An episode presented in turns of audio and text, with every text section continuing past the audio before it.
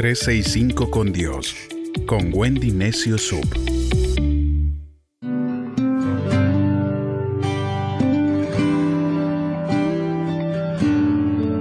...13 de noviembre...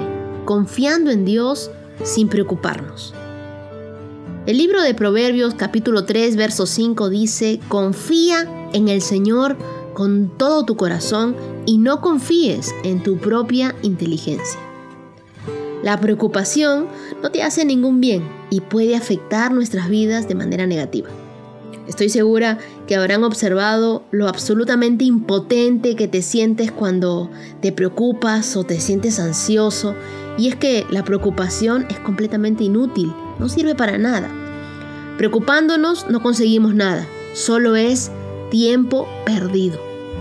Los que andan preocupados a menudo también se les cambia el humor, son más gruñones. Una reciente investigación dice que el 87% de todas las enfermedades están relacionadas con patrones de pensamiento erróneos.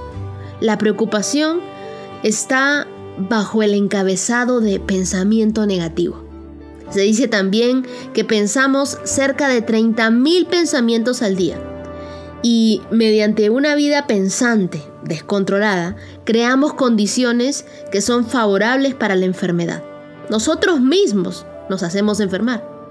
A pesar del hecho de que la preocupación no nos hace ningún bien y realmente es perjudicial para nuestra salud y bienestar, parece plagar a multitudes de personas.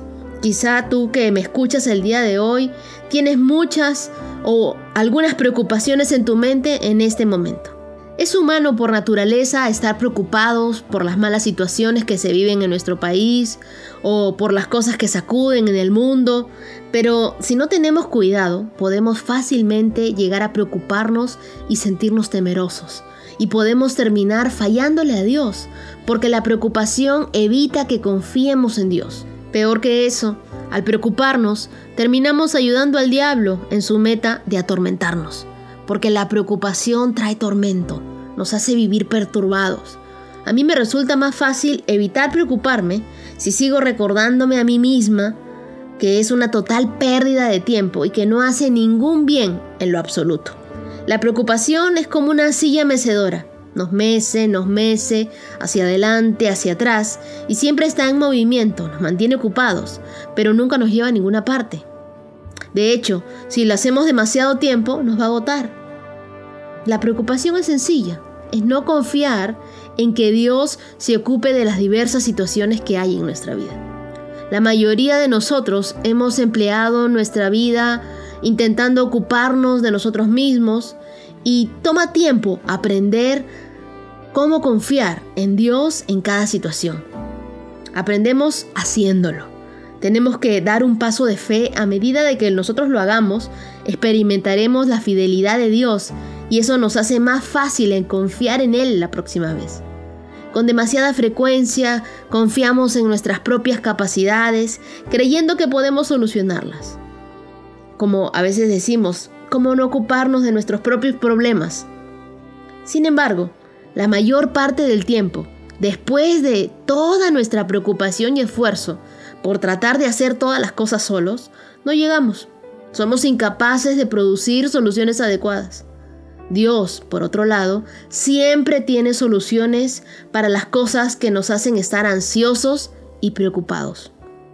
Cuando estamos ansiosos por cosas, también hablamos de ellas incesantemente, por lo que hay en nuestro corazón finalmente sale por nuestra boca.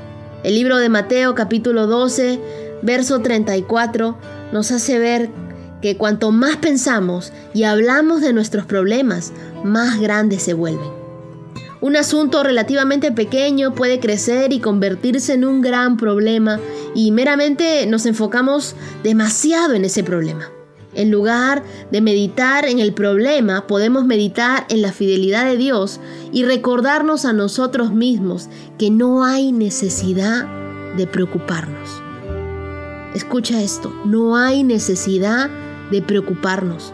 Confiar en Dios nos muestra cómo podemos entrar en ese descanso, cómo podemos hallar reposo. Confiar en Dios nos lleva a un lugar de paz, donde podremos disfrutar de la vida, mientras esperamos que Dios resuelva nuestros problemas y cuide de nosotros. Tenemos que cederle a Dios el control y dejar de preocuparnos. Llegó el momento de decirle a Dios, Dios, yo confío en ti por completo, no voy a preocuparme.